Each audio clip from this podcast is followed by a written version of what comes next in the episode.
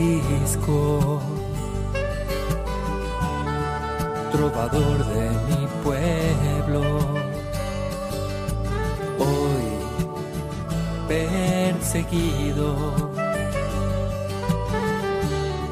por servir al Señor. Comienza Francisco y Clara, Camino de Misericordia, un programa dirigido por Fray Juan José Rodríguez. A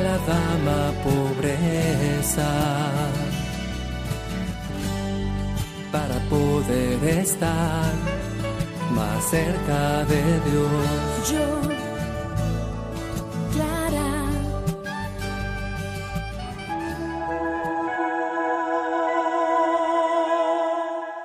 Las realidades agradables de la vida no quitan la dureza que la misma alberga. La amistad es un don de Dios, pero ella no nos exime de seguir pasando por la cruz.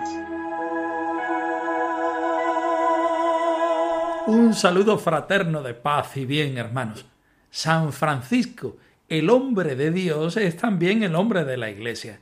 Por eso, unido a Dios, se une a la Iglesia y a sus ministros, y unido a los ministros de la Iglesia, sabe que se encuentra en el regazo del Señor.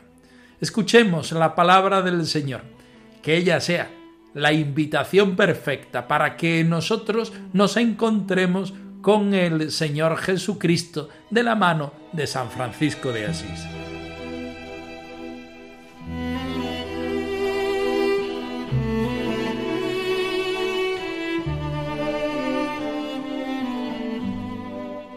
Del Evangelio según San Mateo. Les dijo una parábola. Escuchad. Había un propietario que plantó una viña, la rodeó con una cerca, cavó en ella un lagar, construyó una torre, la arrendó a unos labradores y se marchó lejos. Llegado el tiempo de los frutos, envió sus criados a los labradores para percibir los frutos que le correspondían. Pero los labradores, agarrando a los criados, apalearon a uno, mataron a otro y a otro lo apedrearon. Envió de nuevo otros criados más que la primera vez, e hicieron con ellos lo mismo. Por último, les mandó a su hijo diciéndose, Tendrán respeto a mi hijo. Pero los labradores, al ver al hijo, se dijeron, Este es el heredero, venid, lo matamos y nos quedamos con su herencia. Y agarrándolo, lo sacaron fuera de la viña y lo mataron. Cuando vuelva el dueño de la viña, ¿qué hará con aquellos labradores? Estamos en el capítulo 21 del Evangelio de San Mateo.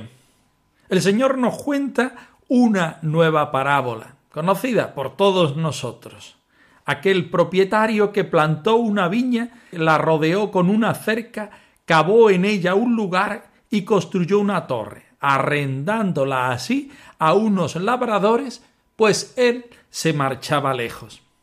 Este hombre había puesto su esperanza en aquellas personas que iban a cuidar la viña. Pero resulta que aquellos fueron unos ladrones y saqueadores, y por mucho que aquel señor mandaba a su viña personas para que le dieran cuenta acerca de lo que iban haciendo, cada vez iba el resultado a peor. Por último dice que envió a su hijo pensándose tendrá en respeto a mi hijo. No ponemos en esta parábola el acento en aquellas personas que no quieren responder positivamente al dueño de la viña, sino más bien en el corazón de aquel propietario de la viña que una y otra vez va dando oportunidades a las personas con las cuales está trabajando. Este es el corazón misericordioso de nuestro Dios. Esta es la paternidad de un Dios que nuevamente se nos sigue mostrando. Esta es la forma de proceder de Dios Padre en el Hijo y en el Espíritu Santo. Así reconoce San Francisco al Señor. Así reconoce al Dios que es Padre, Hijo y Espíritu Santo. Y así quiere vivir Él asido y apoyado en este amor misericordioso que transforma la vida entera y hace particular y extraordinario aquello que es ordinario en la vida. Nuestro biógrafo pretende demostrarnos la santidad de Francisco. Y es verdad que nos pone muchísimas cualidades y muchísimos signos de santidad.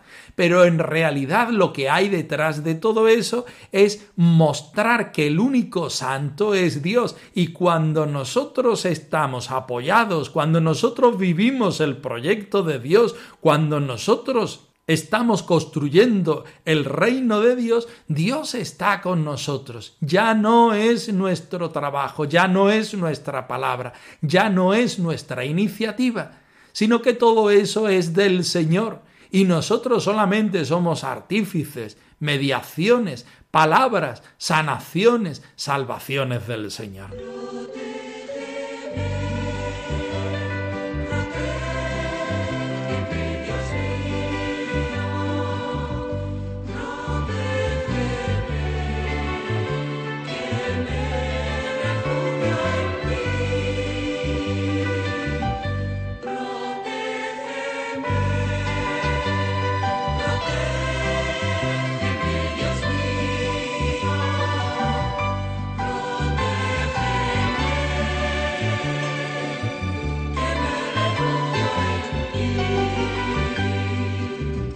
Vamos avanzando en el capítulo 27 de la primera vida de Fray Tomás de Celano, un capítulo bastante compacto en cuanto a experiencias del santo, acciones que él hace, encuentros con la Iglesia.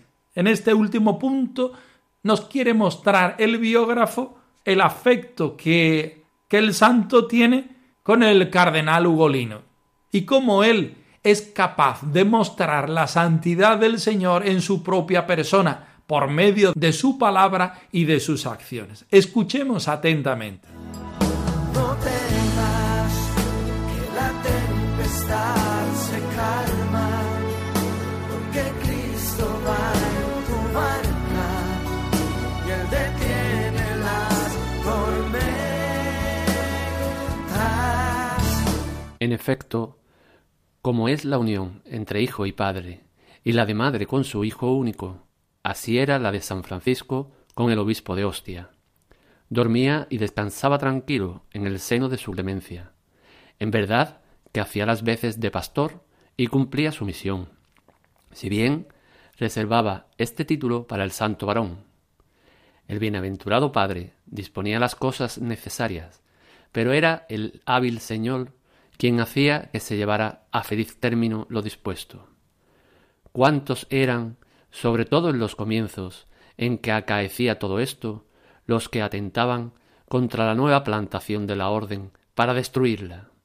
¿Cuántos trabajaban por sofocar la viña selecta que la mano del Señor, en su misericordia, había plantado de nuevo en el mundo?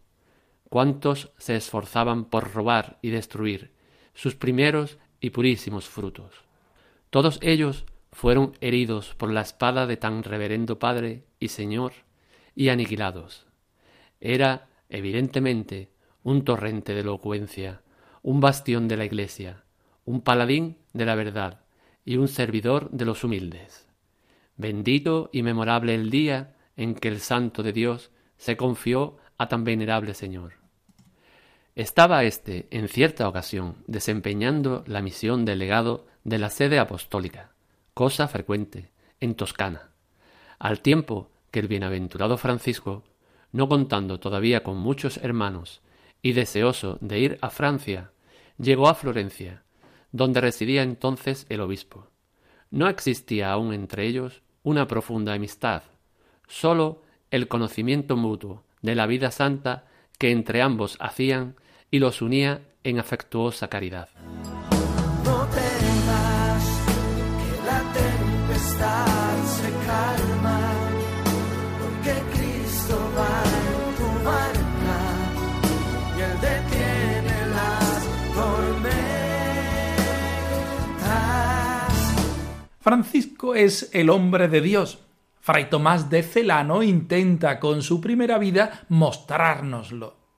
No sabemos todo de San Francisco, ni tan siquiera los que vivieron con él sabían tantas cosas del Santo Padre de Asís.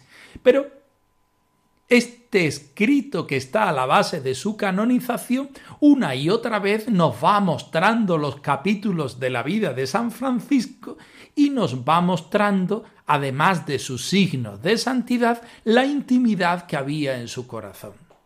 Hoy nos quiere mostrar la amistad y la unión que hay entre él y el cardenal Ugolino, obispo de Ostia. Francisco tenía verdadera reverencia ante los sacerdotes de la Iglesia, mucho más si estos eran obispos. Y si el pobrecillo de Asís amaba a todos los sacerdotes, incluidos aquellos que tenían muchos pecados y una vida no muy virtuosa, cuanto más aquellos que les mostraban el camino del Señor y le abrían las puertas para que él pudiera ser cauce del reino de Dios. Uno de ellos era el cardenal Ugolino, hombre de Dios y realmente enamorado del carisma franciscano. Él no solamente fue el protector de la orden franciscana en sus principios, sino también podemos decir que desde su ministerio de pastor y de obispo, también por supuesto de cardenal, hizo de verdadera mediación y acicate para que la obra del Señor, para que la orden franciscana fuera gestándose en el seno de la Iglesia. ¿Cuánto debe la orden franciscana al cardenal Ugolino? ¿Cuánto debe la Iglesia también a este buen cardenal? ¿Cuánto debe la historia de la Iglesia al Papa Gregorio IX, que fue él mismo el cardenal Ugolino una vez elegido Papa? Toda una mediación del Señor, todo un camino que el Espíritu Santo toma para que la orden franciscana se instaure en el mundo y en la Iglesia, para dar luz verde a este carisma que viene de Dios mismo y que surge en la Iglesia en un momento en el que se convierte gracia totalmente de Dios para los hombres y para su Iglesia. La iglesia piedra ni es material.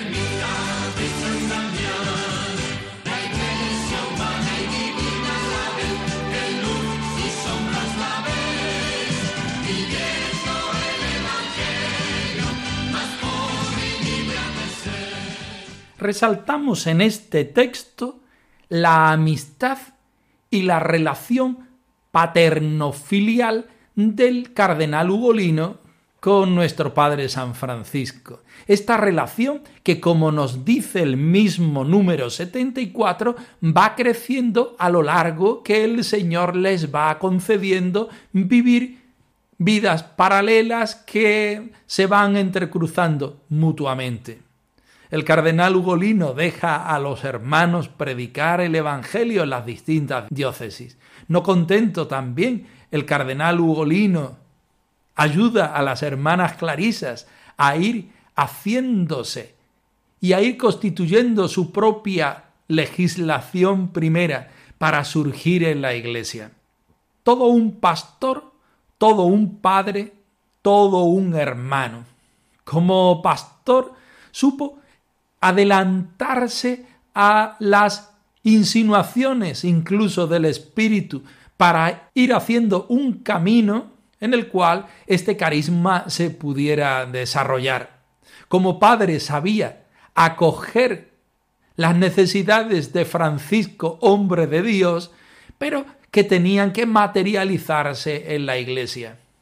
Como hombre de iglesia, supo encauzar legalmente, canónicamente, la vida de los franciscanos y de las clarisas. Evidentemente Francisco tuvo necesidades. Evidentemente San Francisco se encontró con la cruz, la de dentro de la fraternidad, la de dentro de la Iglesia, la de Jesucristo en el mundo. Pero evidentemente la Iglesia siempre fue una madre que acogió su obra como obra de Dios. Y la Iglesia tiene rostros concretos, nombres concretos. En el día de hoy hacemos este pequeño homenaje al cardenal Ugolino, obispo de Ostia, hombre de Dios que viviendo su magisterio y su ministerio supo abrir su mano a aquellas invocaciones del Espíritu, aquellas insinuaciones del Espíritu, donde la orden franciscana fue gestándose y creándose, y donde la misma santidad de Francisco fue tomando cobertura. Bendito y memorable el día en que el Santo de Dios se confió a tan venerable Señor, nos dice el biógrafo oficial. También nosotros damos gracias a Dios por su vida, por su ministerio y por todo lo que él hizo. Quizá la orden franciscana no sería hoy tal sin estas mociones del Señor que supieron tanto Francisco como Clara como el cardenal Ugolino acoger. ponga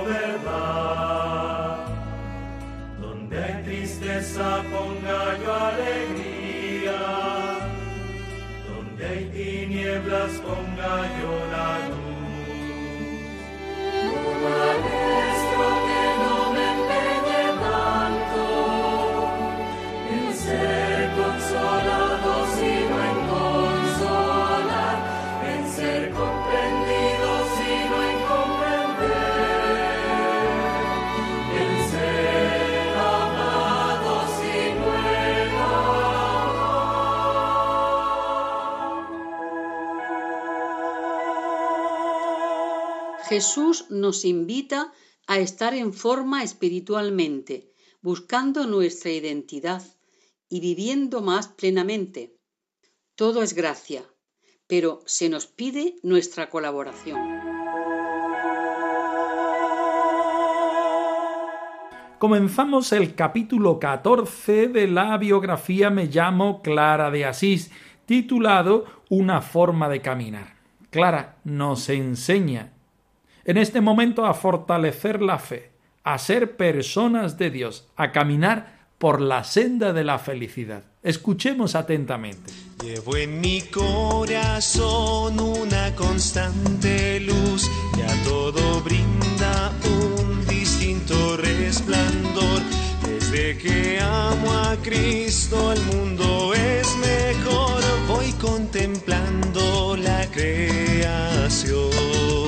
Para estar en forma en la búsqueda de tu identidad y vivir más plenamente, te propongo practicar footing espiritual para activar la circulación del amor y fortalecer la fe, siendo Dios el punto de partida y la meta.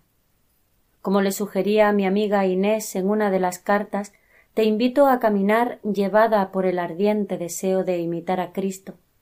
Camina por la senda de la felicidad, segura, gozosa y con paso ligero. Los deseos son estrellas que nos sitúan en la búsqueda de un más allá que no está todavía a nuestro alcance. Caminar por la senda de la felicidad significa caminar con un compromiso de vida.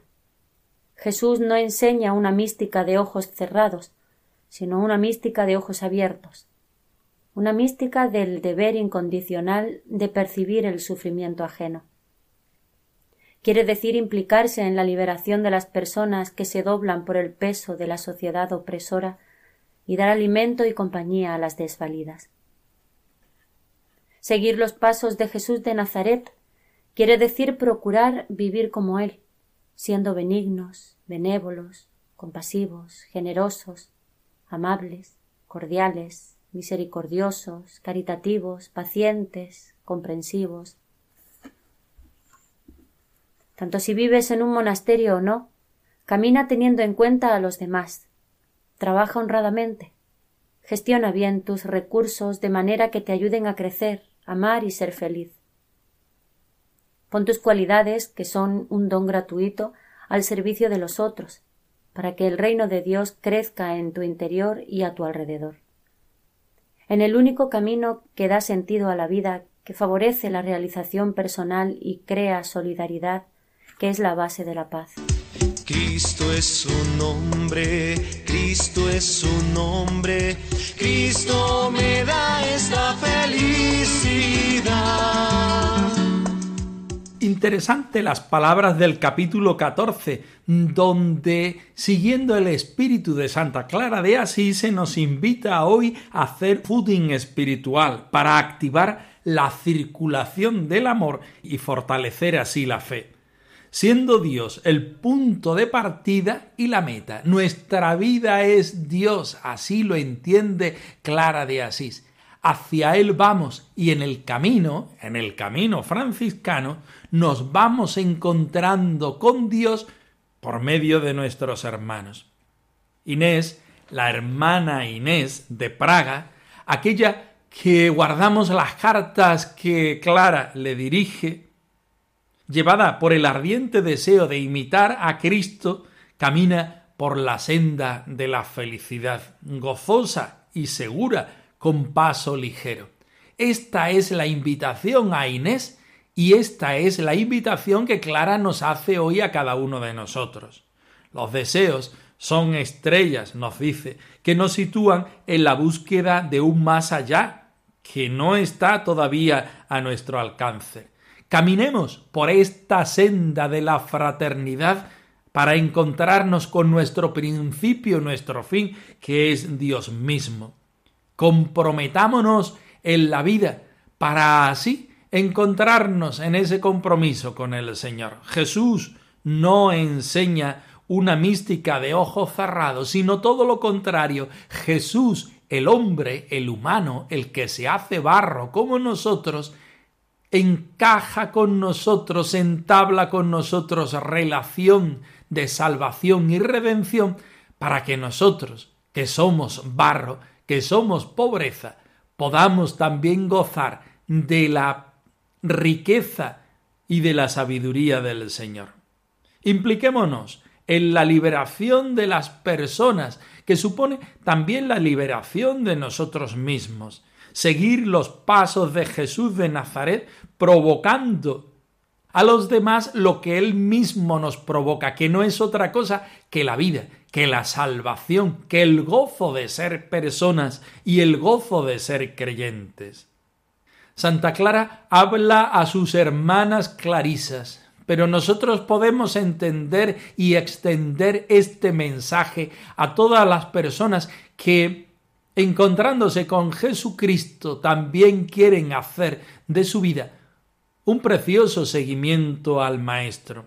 Gestionemos nuestros recursos para que, poniendo en el centro a Jesús, seamos capaces de responder con nuestra vida a Dios, a los hermanos y a nosotros mismos. El reino de Dios no es algo ajeno a nosotros, sino que está dentro de nosotros y también si nosotros así lo queremos, podemos tenerlo en el proyecto de nuestra vida.